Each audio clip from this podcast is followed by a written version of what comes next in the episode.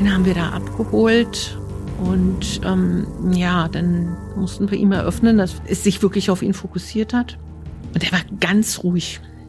Ganz, ganz ruhig. Hat dann gesagt, ja, das kann er nachvollziehen.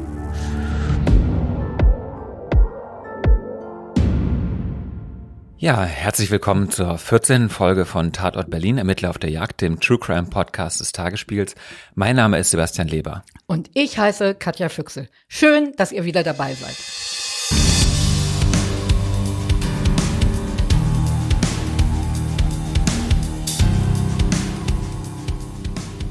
Heute geht es um einen Mord, der eigentlich ganz leicht zu lösen ist. Das könnte jeder Grundschüler, denkt man zumindest. Und wir lernen eine ganz außergewöhnliche Kommissarin kennen. Barbara Blum, Kriminalhauptkommissarin bei der zweiten Mordkommission in Berlin. Eine sehr herzliche und auch total humorvolle Frau. Aber davon sollte man sich wirklich nicht täuschen oder einlullen lassen. Das ist eine knallharte Ermittlerin. Also egal, ob die gerade eine Vernehmung oder eine Telefonüberwachung führt. Und Barbara Blum hat uns den Fall ihres Lebens erzählt. Nicht nur das, also weil sie bald aufhört, haben wir zusammen nochmal auf die Höhepunkte ihrer Karriere zurückgeblickt, aber auch auf Pleiten, Pech und Pannen.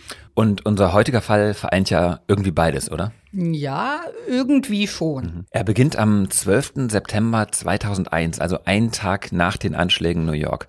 Da wird im Berliner Stadtteil Hohenschönhausen eine Leiche gefunden. Elisabeth Dürr, eine 63-jährige Frau, liegt tot in ihrer Wohnung im Erdgeschoss eines Mehrfamilienhauses. Und die Wohnungstür ist unversehrt. Auch sonst gibt es keine Spuren, die irgendwie auf einen Einbruch hindeuten würden. Also die Leiche liegt auf dem Bauch im Wohnzimmer und ihre Beine ragen in den Flur. Neben der Leiche liegt eine Brille. Aber es gibt auch jede Menge Spuren. Also die Zwei-Zimmer-Wohnung wurde durchwühlt, die Schränke stehen offen, eine Handtasche liegt geöffnet auf dem Sofa. Das Opfer wurde erwürgt und in seiner Hand finden die Kriminaltechniker ein Haarbüschel. Außerdem liegen im Wohnzimmer noch einige Mullbilden verstreut und es gibt eine Tüte, darin ist eine rote Flüssigkeit, vermutlich Blut. Elisabeth Dürr hat in ihrer Wohnung alleine gelebt. Was sagen denn ihre Nachbarn? Also alle sagen, dass Elisabeth Dürr ein sehr netter Mensch war, also eine Frührentnerin und ähm, alle sind sich auch einig, dass sie sehr vorsichtig war, also dass sie niemals fremde Leute in ihre Wohnung gelassen hätte. Frau Dürr hat auch nicht viel Verwandtschaft.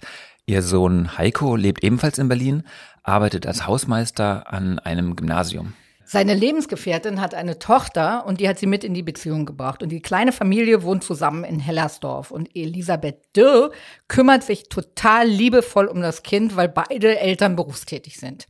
Natürlich überprüfen die Ermittlerinnen erstmal die Angehörigen. Und Heiko Dürr und seine Frau waren an diesem Tag allerdings gar nicht in Berlin. Die hatten zur Tatzeit in Halberstedt einen Termin beim Notar. Ein total wasserdichtes Alibi also.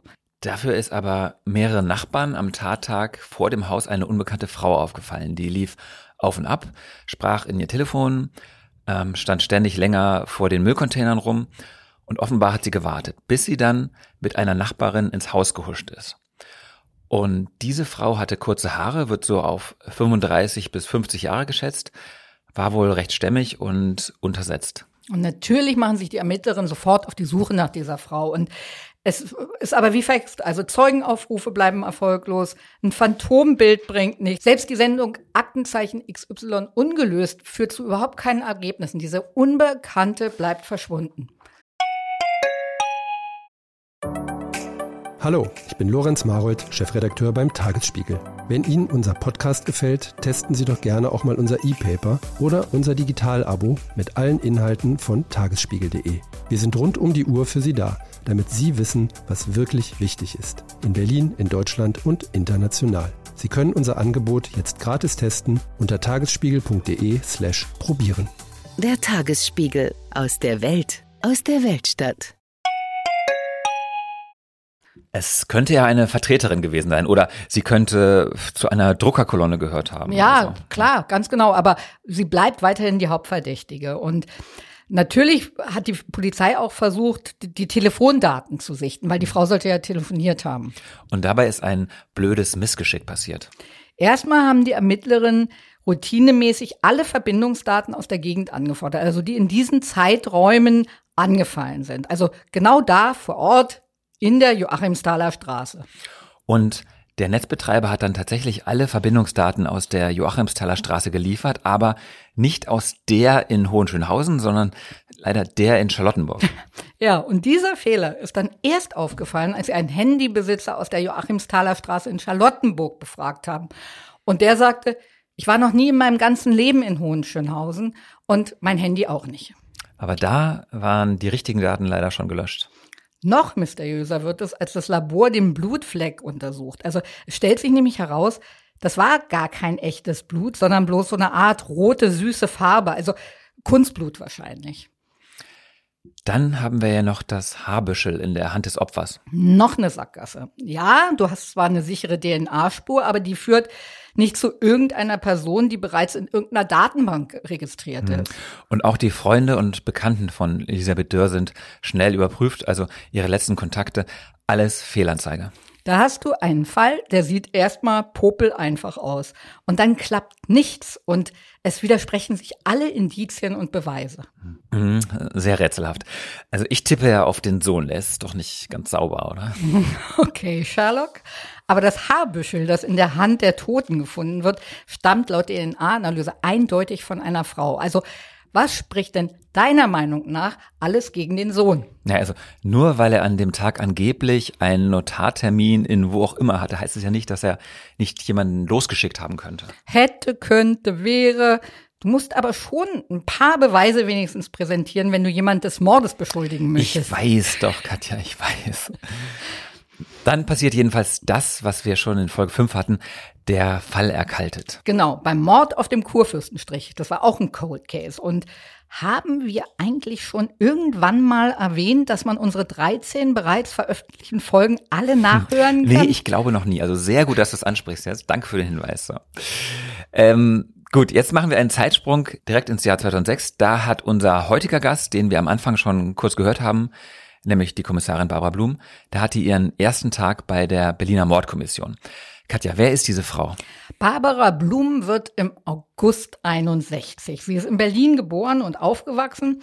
Und bevor sie zur Mordkommission gekommen ist, hat sie viele Jahre im Norden Berlins gearbeitet, also in der Direktion 1, war für Gewaltdelikte zuständig, also Körperverletzungen, Raub, Vergewaltigung, aber auch vermissten Sachen. Also und eines Tages es muss so kurz nach der Jahrtausendwende gewesen sein, verschwand eine junge Mutter und Barbara Blum kam dieser Fall extrem verdächtig vor. Aber die Vermisstenstelle weigerte sich, den Fall vor Ablauf der sechs Wochenfrist zu übernehmen. Also sie ging davon aus, dass keine Gefahr für Leib und Leben bestand und die Frau lediglich eine Auszeit brauchte. Na, kommt dir das irgendwie bekannt vor? ja, das ist ein kleines Déjà-vu. Das ist genau wie bei Ryan in unserer vorletzten Episode. In diesem Fall war es jetzt aber nicht die Familie, sondern die Polizistin, also Barbara Blum, die die Sache selbst in die Hand nahm. Und sie hat echt nicht locker gelassen, bis die zweite Mordkommission die Sache übernahm. Blum wurde von den Mordermittlern in die Ermittlung einbezogen und es gelang ihr und einem Kollegen gerade noch rechtzeitig dann, die Frau in Potsdam aufzuspüren. Sie stand kurz vor einem Suizid.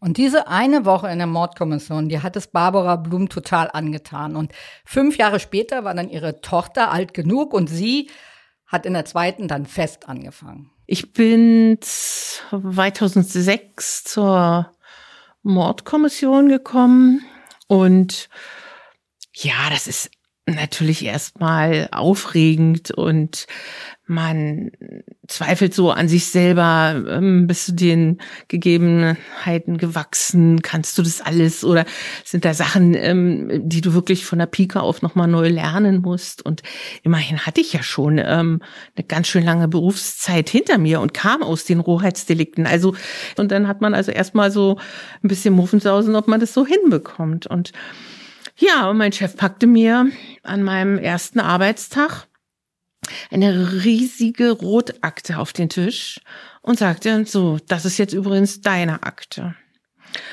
Und ich dachte, ach du meine Güte. Und dann stand eben äh, auf dem Deckel Elisabeth Dürr. Hat mir überhaupt nichts gesagt. Und dann passierte wirklich an dem Tag eine absolute Anekdote.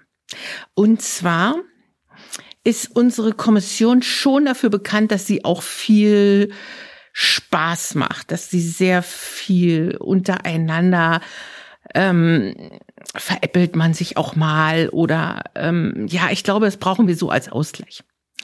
An dem Tag, an dem ich da anfing und mein Büro einräumte und mein Chef kam mit dieser Rotakte, sind die anderen alle zu einer abends zu einer Halloween-Party gegangen. Und ja, Frage, kommst du mit oder nicht? Und ich sagte, nein, ich kenne überhaupt noch keinen und ich muss hier aufräumen. Und also ich blieb im Büro und räumte. Und das Telefon klingelte. Und da dran war eine Frau, ich weiß gar nicht mehr, wie, wie hieß sie, und sagt zu mir, ja, schönen guten Tag. Äh, ich weiß jetzt nicht, ob Sie den Fall kennen, aber ich will eine Aussage machen im Fall Elisabeth Dürr und äh, könnten Sie da mal vorbeikommen. Ich dachte mir, na, das gibt's doch wohl nicht. Ich sitze hier jetzt seit fünf Stunden, ich räume mein Büro ein. Der Einzige, der weiß, dass ich jetzt überhaupt den Fall Elisabeth Dürr mache, ist mein Chef und mein Team. Und die sind auf einer Halloween-Party. Also, knallhart kombiniert, das ist ein Scherz sagte zu der Zeugin, ja, ja, na, selbstverständlich werden wir dann kommen, aber nicht gleich. Ähm, ich werde das morgen dann natürlich vortragen, ist ja ganz selbstverständlich und äh, empfehle mich und legte auf. Und am nächsten Tag, in der Morgenrunde, sagte ich, ja, sehr lustig, Leute. Äh, blöder Scherz. Ihr habt euch als Zeugin ausgegeben in Sachen Elisabeth Dürr. Totenstille. Ich so, hallo? Und mein Chef so, äh, nein, haben wir nicht. Damit macht man eigentlich keine Scherze. Äh, wie? Ja, was hat denn die Zeugin gesagt? Ja, dass äh, sie die Täterin gesehen hat. Wie bitte? äh, hm. Und sofort mussten dann mein Kollege Alexander Wieland und ich hinfahren und die Zeugin vernehmen.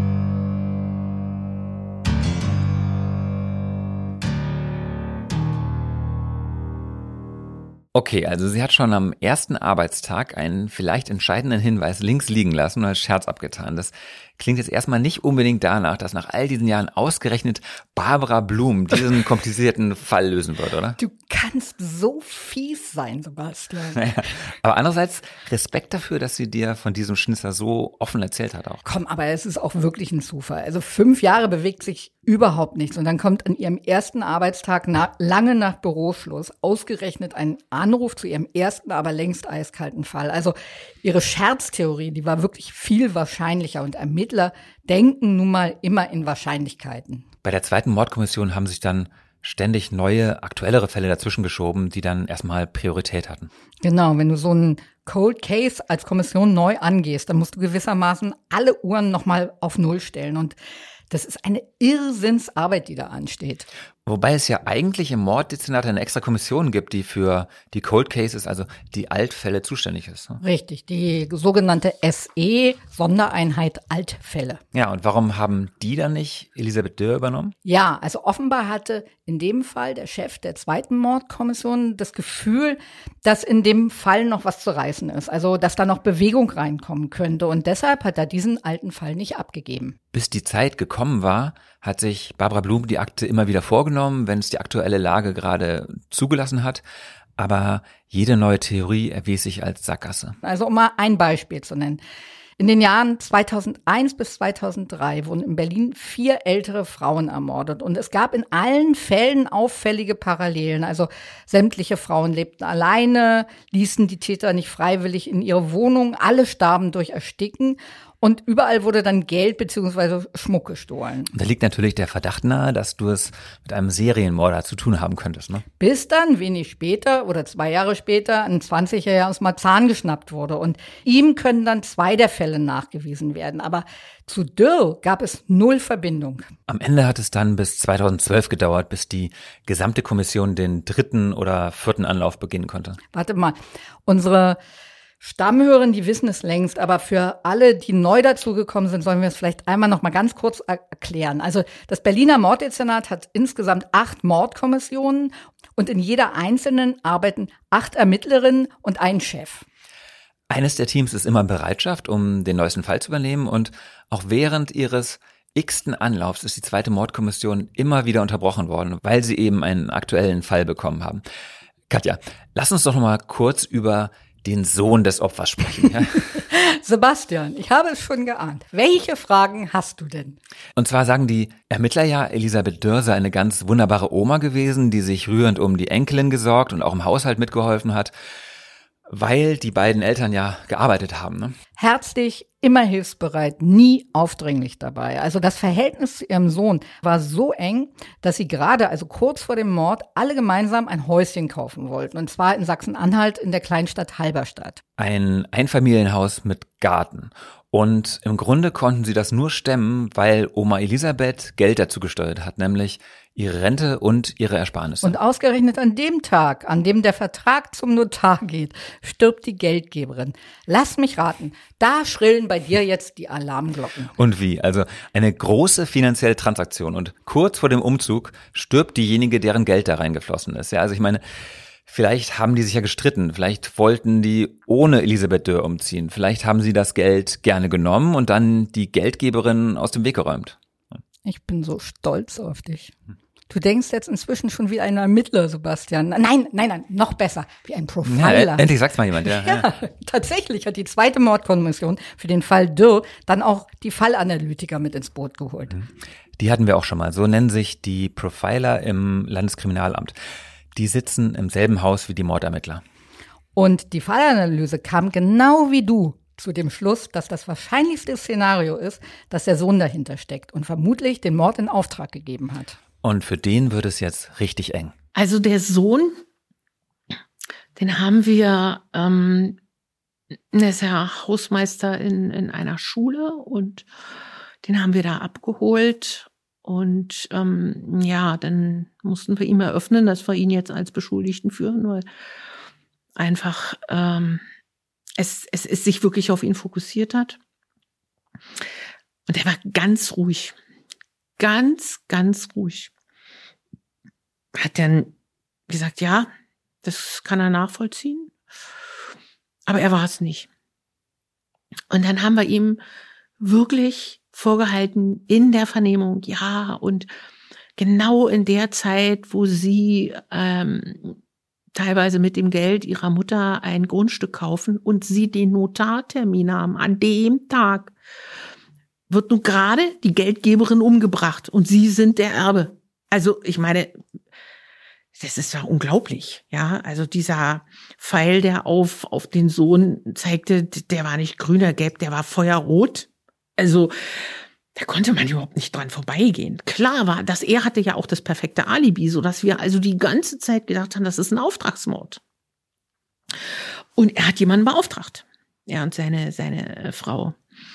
Und der war ganz ruhig und hat gesagt, ich war's nicht. Ich kann es verstehen. Ich kann es alles verstehen, was Sie hier machen. Und ja, und es ist auch gut, dass sie das machen, weil dann haben wir ja eine Chance, den, den wahren Täter, ähm, zu, die wahre Täterin zu ermitteln. Wir dachten so, ey, sag mal, das gibt's doch überhaupt nicht. Er steht eigentlich so mit, mit zehn schon äh, in der Zelle und äh, also völlig, also so, so menschlich sind wir rausgegangen und haben gesagt, nein. Es, es zeigen hundert Pfeile auf ihn. Er war es nicht. Wir sind davon eigentlich vom Bauch her überzeugt, dass das nicht war. Aber das reicht ja nicht. Also es, äh, eine Barbara Blum sagt, mein Bauchgefühl sagt, war er nicht. Äh, nee, das reicht nicht. Gut, also wenn ich dem Bauchgefühl von Barbara Blum mal kurz für einen Moment folge, dass es der Sohn also nicht war, dann ist die unbekannte Frau weiter in die heiße Spur. Also die Frau, die telefonierend vor dem Haus stand. Die Auswertung der Telefondaten hatte ja bisher nichts gebracht, aber jetzt setzt sich Barbara Blum da auch nochmal dran. Und dieses Mal gehen sie die Suche noch umfassender an. Also beim ersten Anlauf hatten sie ja Prioritäten setzen müssen. Also, und da ist da manches hinten runtergefallen. Du musst dir mal vorstellen, rund 64.000 Verbindungen hatten sie allein in diesem Fall und überprüft haben sie dann beispielsweise, mit wem Elisabeth in den Wochen davor tatsächlich telefoniert hat. Mhm.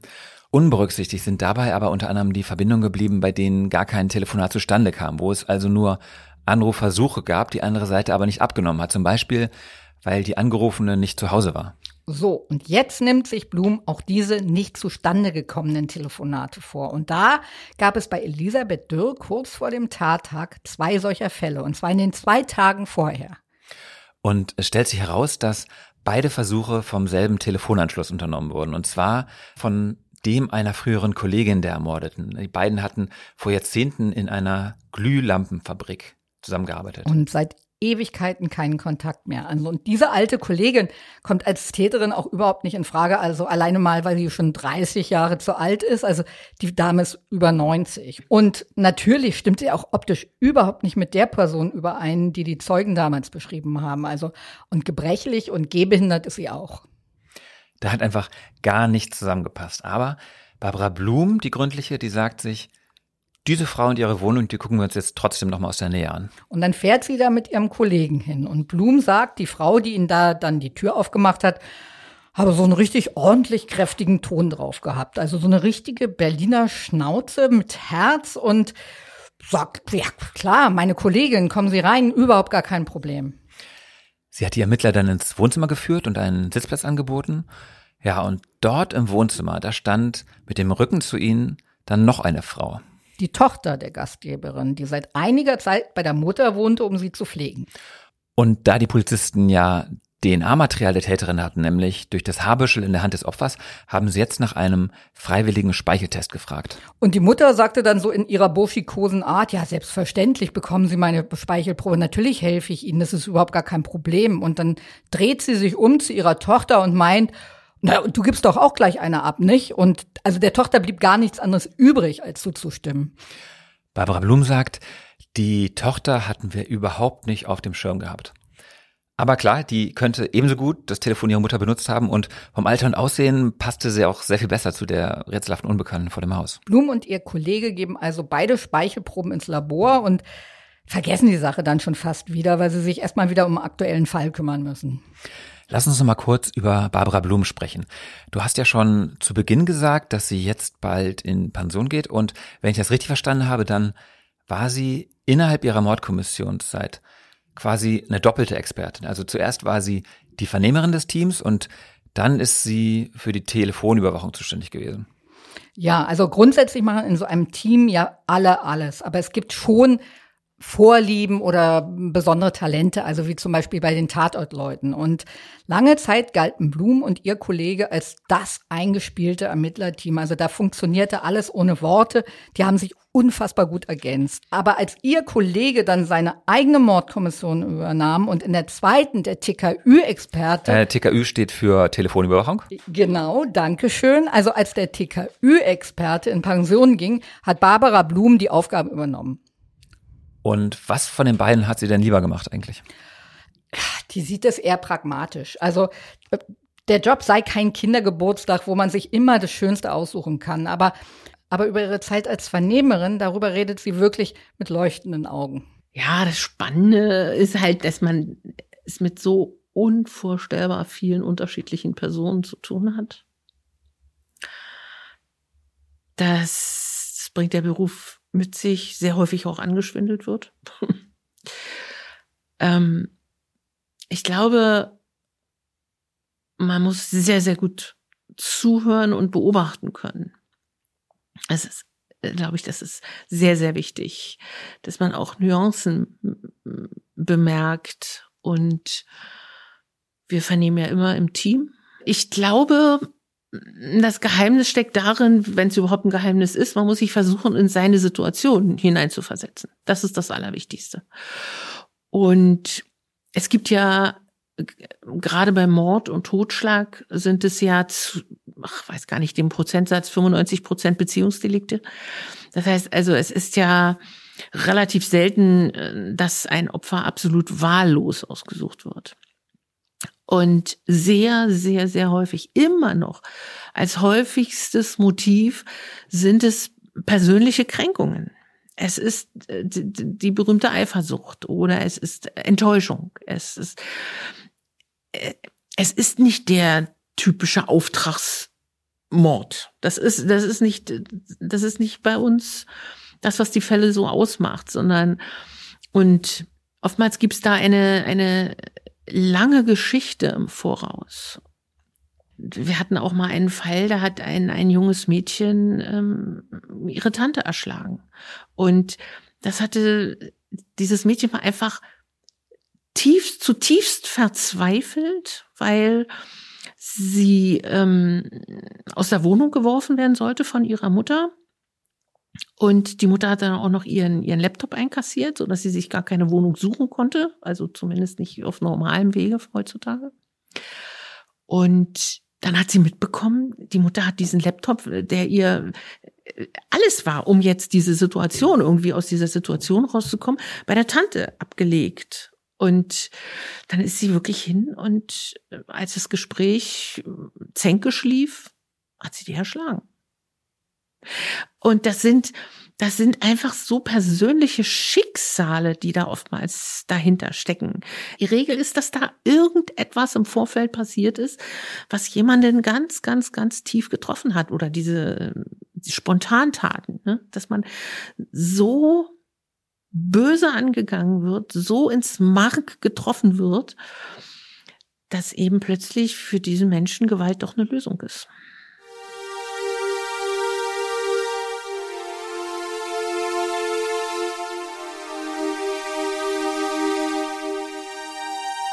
Barbara Blum sagt, die besten Zeiten für Vernehmerinnen sind vorbei und deshalb trauert sie ihrem alten Spezialgebiet auch nicht wirklich hinterher. Also früher hast du die Fälle ja oft mit Aussagen der Zeugen oder den Geständnissen der Täter gelöst. Aber heute kommt es viel seltener dazu, dass sich ein Verdächtiger bei der Mordkommission einlässt und für die Gerichte ist der sogenannte Sachbeweis immer wichtiger. Es sind neue Gesetze, die die Beschuldigten schützen, wenn sie vernommen werden. Also es gibt eine Pflicht zur Videovernehmung und auch eine Pflicht zur Anwesenheit eines Verteidigers. Und die Verteidiger raten in der Regel erstmal die Aussage zu verweigern. Ja. Seit ein paar Jahren übernimmt Bloom also die TKÜ und manchmal auch die Überprüfung der Verbindungsdaten. Das klingt erstmal ziemlich trocken. Ist bei den Ermittlungen aber unverzichtbar und wird mit der zunehmenden Digitalisierung natürlich auch immer wichtiger. Also jeder rennt heute mit dem Handy durch die Gegend, egal ob auf dem Arbeitsweg, in der U-Bahn, überall wird ständig kommuniziert. Also es wird geredet, es wird geschrieben, es wird gechattet, es wird gepostet. Und das Handy lockt sich automatisch in eine neue Funkzelle ein, wenn man sich von einem Ort zum nächsten bewegt. Barbara Blum sagt, dass es bei der Telefonüberwachung ganz strenge rechtliche Hürden gibt, die noch weitgehender sind, als man sich das Laie so vorstellt. Da gibt es ja sowieso ganz viele Irrtümer. Also es das heißt auch immer noch, dass man Ewigkeiten telefonieren muss, bis die Polizei das Handy orten kann. Und das ist natürlich totaler Blödsinn. Also da handelt es sich um Sekunden.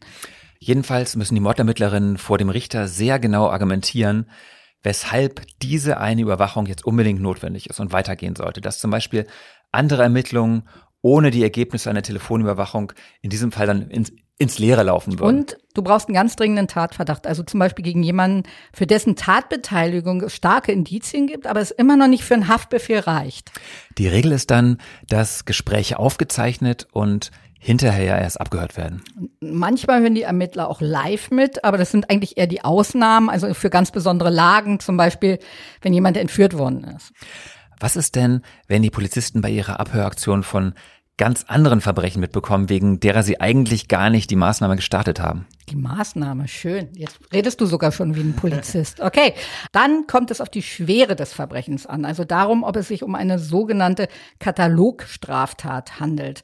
Nur dann werden neue Ermittlungen eingeleitet. Also geht es aber um Ladendiebstahl oder irgendeinen anderen Klinkerkram, müssen die Beamten diese Straftaten sozusagen bei der Überwachung überhören.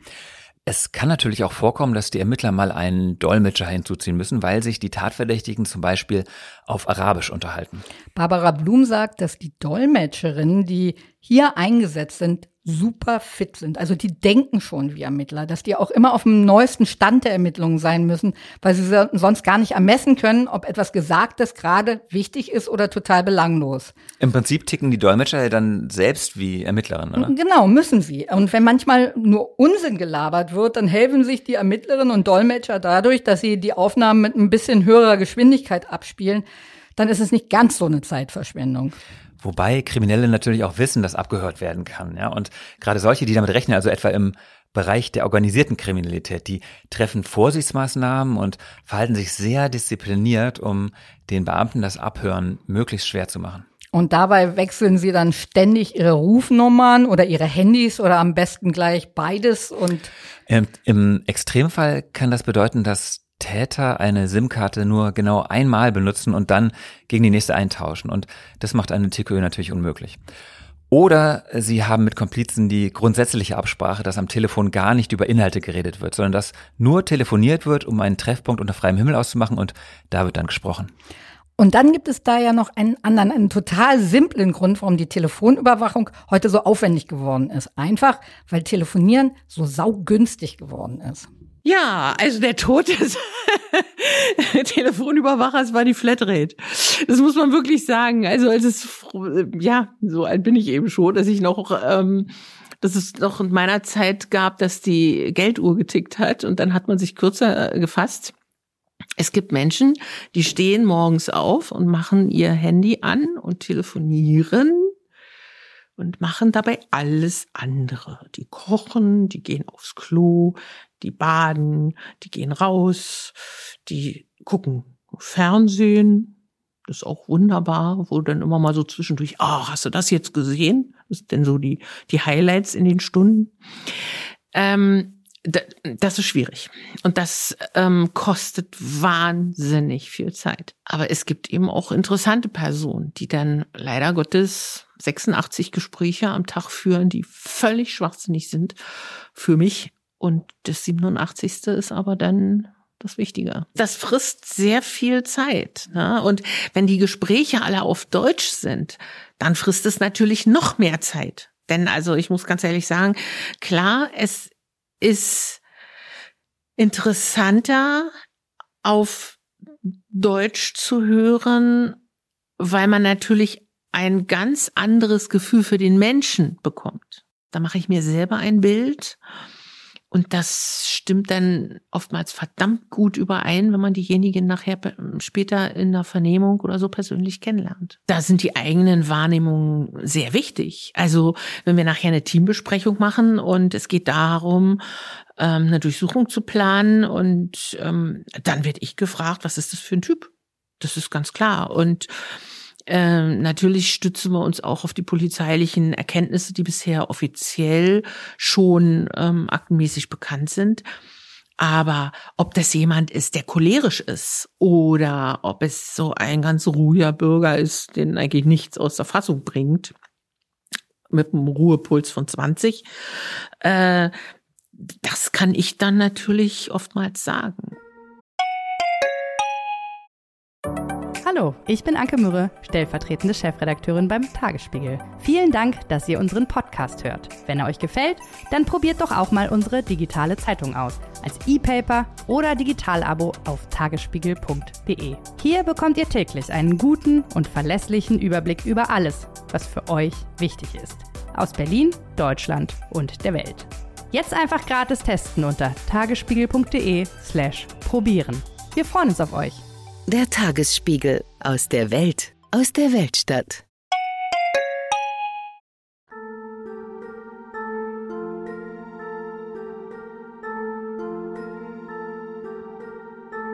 So, jetzt aber zurück zum Fall ihres Lebens, zum Mord an Elisabeth Dörr.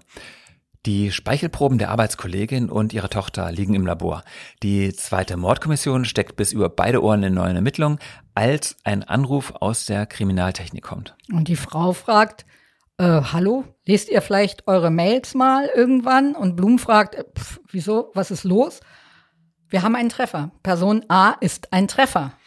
Übersetzt heißt das, die Mörderin ist identifiziert.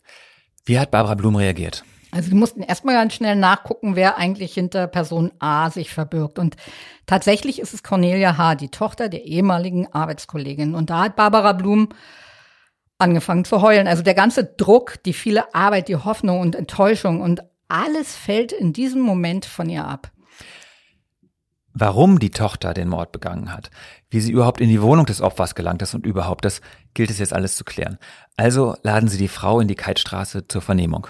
Also die Beschuldigte ist jetzt Mitte 50 und gibt an, dass sie damals in furchtbaren Geldschwierigkeiten steckte. Und zufällig sei ihr Elisabeth Dürr auf der Straße begegnet, das erste Mal seit Jahrzehnten und sie habe ihr die schweren Einkäufe nach oben getragen. Und seit dann im Wohnzimmer von Frau Dürr erwischt worden, als sie ihre Handtasche durchwühlte. Und so sei dann eins zum anderen gekommen. Mhm, also richtig Sinn macht die Geschichte nicht, oder? Nee, jedenfalls nicht, wenn du an die Anrufversuche in den Tagen davor denkst und oder an das Kunstblut oder die Unbekannte, die vor dem Haus gewartet hat, das passt da alles nicht rein. Also ziehen die Ermittler los, um die Wahrheit zu rekonstruieren und die be sammeln Beweise und Indizien und versuchen dann jeden Zweifel und jeden Widerspruch für die neue Theorie aufzulösen.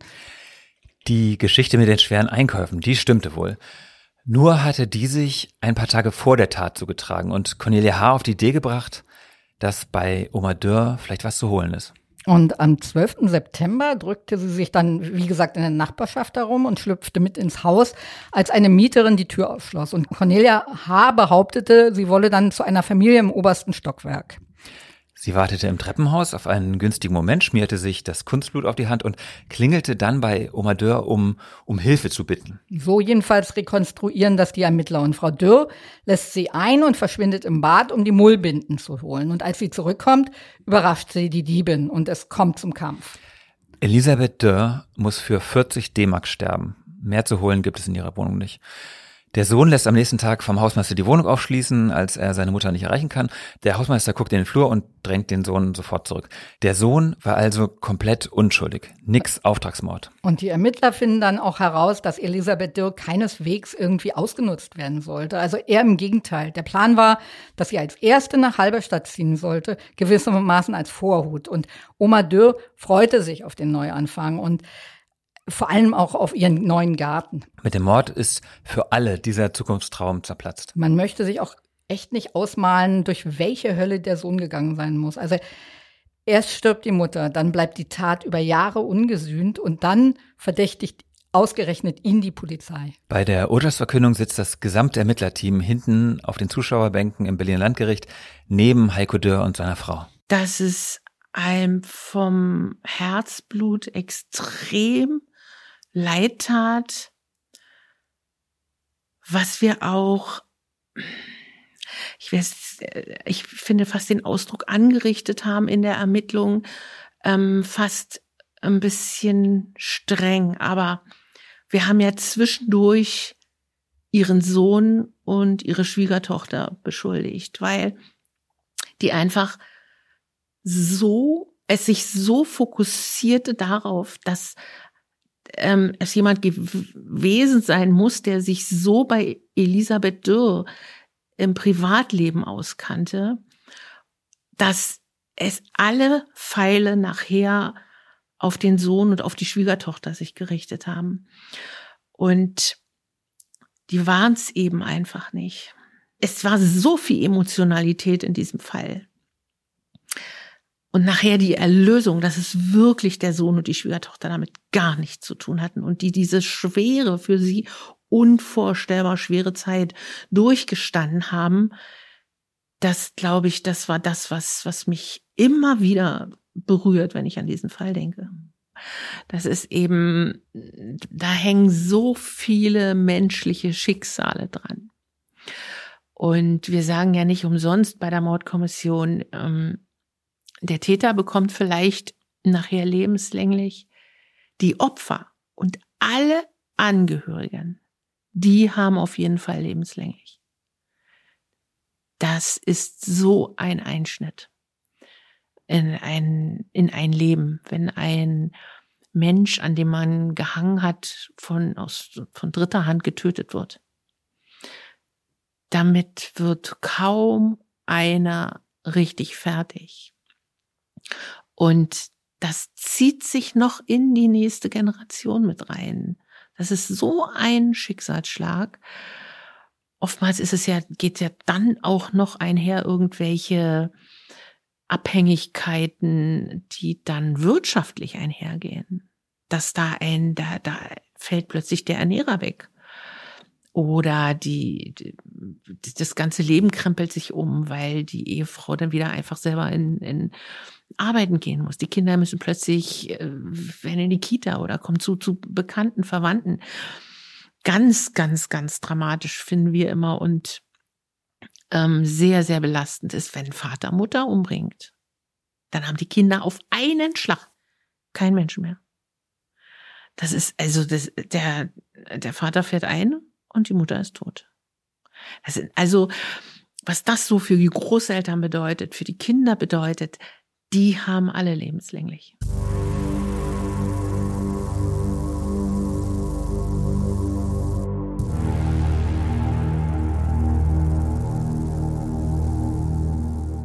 Katja, ich muss mal sagen, also ich liebe es, wie offen und ehrlich unser heutiger Gast über eigene Fehler und Schnitzer spricht. Also Barbara Blum scheint eine ganz tolle Frau zu sein.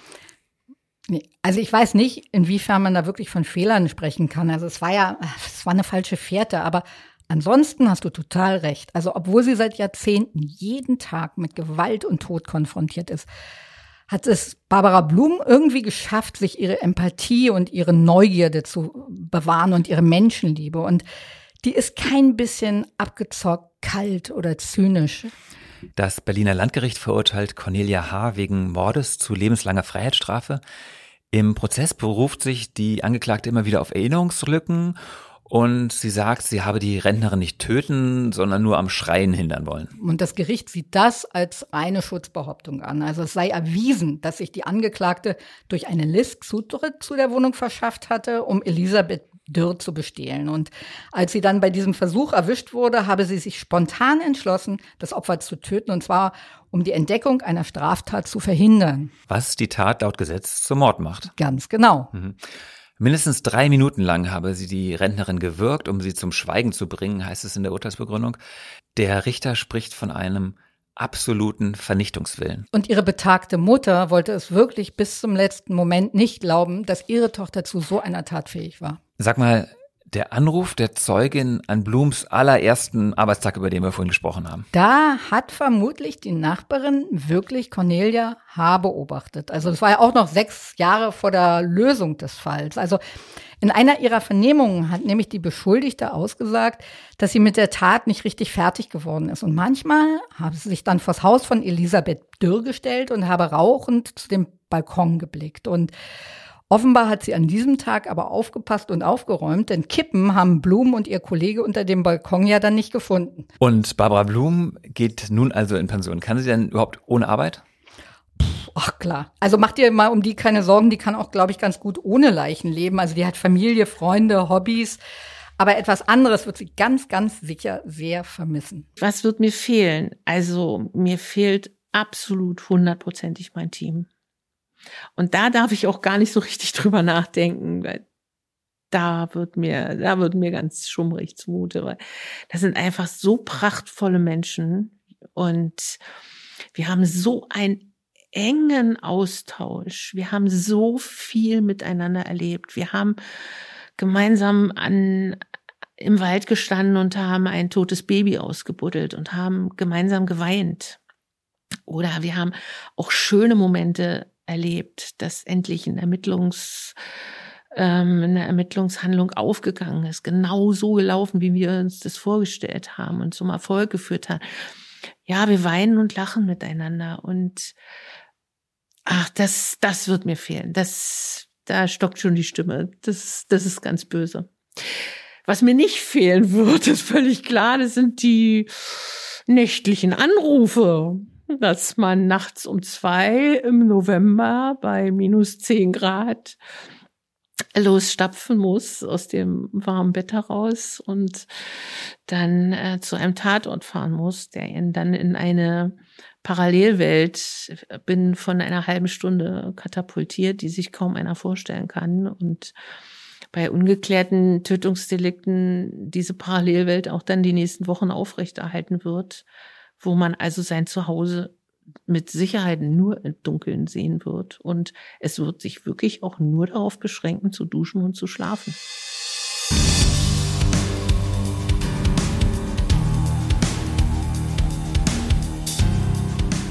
Liebe Hörerinnen, für heute soll es das gewesen sein mit Tatort Berlin, Ermittler auf der Jagd. Wir sagen wie immer herzlichen Dank bei Heiko Bär für die Produktion, bei Uwe Letzner für den Sound und natürlich bei euch fürs Zuhören. Unsere nächste Folge Tatort Berlin erscheint in vier Wochen. Um was wird es dann gehen, Katja? Es wird wieder mal alles anders. Mhm, erzähl. Es geht um Thomas Rung. Also das ist der gefährlichste Serienmörder Berlins. Also er hat sieben Menschenleben insgesamt auf dem Gewissen. Und einer, der Rung seit Jahren kennt, ist Professor Hans Ludwig Gröber. Deutschlands Gutachterpapst. ja, so nennen ihn jedenfalls die Boulevardmedien. Aber ja, Kröber ist einer der gefragtesten Kriminalpsychiater des Landes. Und wir werden mit Kröber darüber reden, warum Menschen töten oder sogar mehrfach töten. Und ob selbst so ein Serienmörder wie Thomas Rung sich noch ändern kann. Katja, nun bekommen wir öfters mal die Rückmeldung, dass unser Zeitraum von vier Wochen bis zur nächsten Folge eigentlich viel zu lang ist, dass wir mal bitte ein bisschen aufs Tempo drücken sollen und am besten jede Woche eine neue Folge rausholen sollen. Ja, und das ehrt uns ja auch wirklich sehr. Und das würden wir auch wirklich gerne. Aber wir, wir kriegen es nicht hin. Also weil wir jeden Fall gründlich recherchieren und weil wir hauptberuflich ja eigentlich Texte für den Tagesspiegel schreiben. Aber was wir machen können, ist euch andere True Crime Podcasts zu empfehlen. Von denen gibt es ja einige gelungene Formate da draußen. Und der, den wir euch heute mal ans Herz legen wollen, der ist vom Bayerischen Rundfunk und von Radio Bayern 3. Und da gibt es inzwischen schon, ich glaube, die sechste Staffel und die heißt Bayern 3 True Crime, tödliche Verbrechen. Und für alle, die es noch nicht gehört haben, da wird wirklich komplett Hochdeutsch gesprochen. Das versteht jeder. Und die Fälle sind richtig spannend und die Folgen richtig gut produziert. In der neuen Staffel geht es immer um Mord. Also zum Beispiel den legendären Münchner Parkhausmord. Etwas unbekannter, aber nicht weniger spannend ist der Drohnentodesfall oder der Fall, der mit einer sexuellen Fantasie beginnt und dann aber tragisch endet. Genau, und die haben richtig Tempo drauf. Also jeden Freitag gibt es eine neue Folge, also auf bayern3.de in der AED Audiothek und überall sonst, wo es Podcasts gibt. Also hört da doch mal rein. Was vergessen? Nö, ich glaube nicht. Abgesehen davon, dass wir uns über Anregungen und Wünsche und vor allem viele Sterne als Bewertung immer freuen. Wir hören uns in vier Wochen wieder. Bis dann. Tschüss, Katja. Tschüss, lieber Sebastian.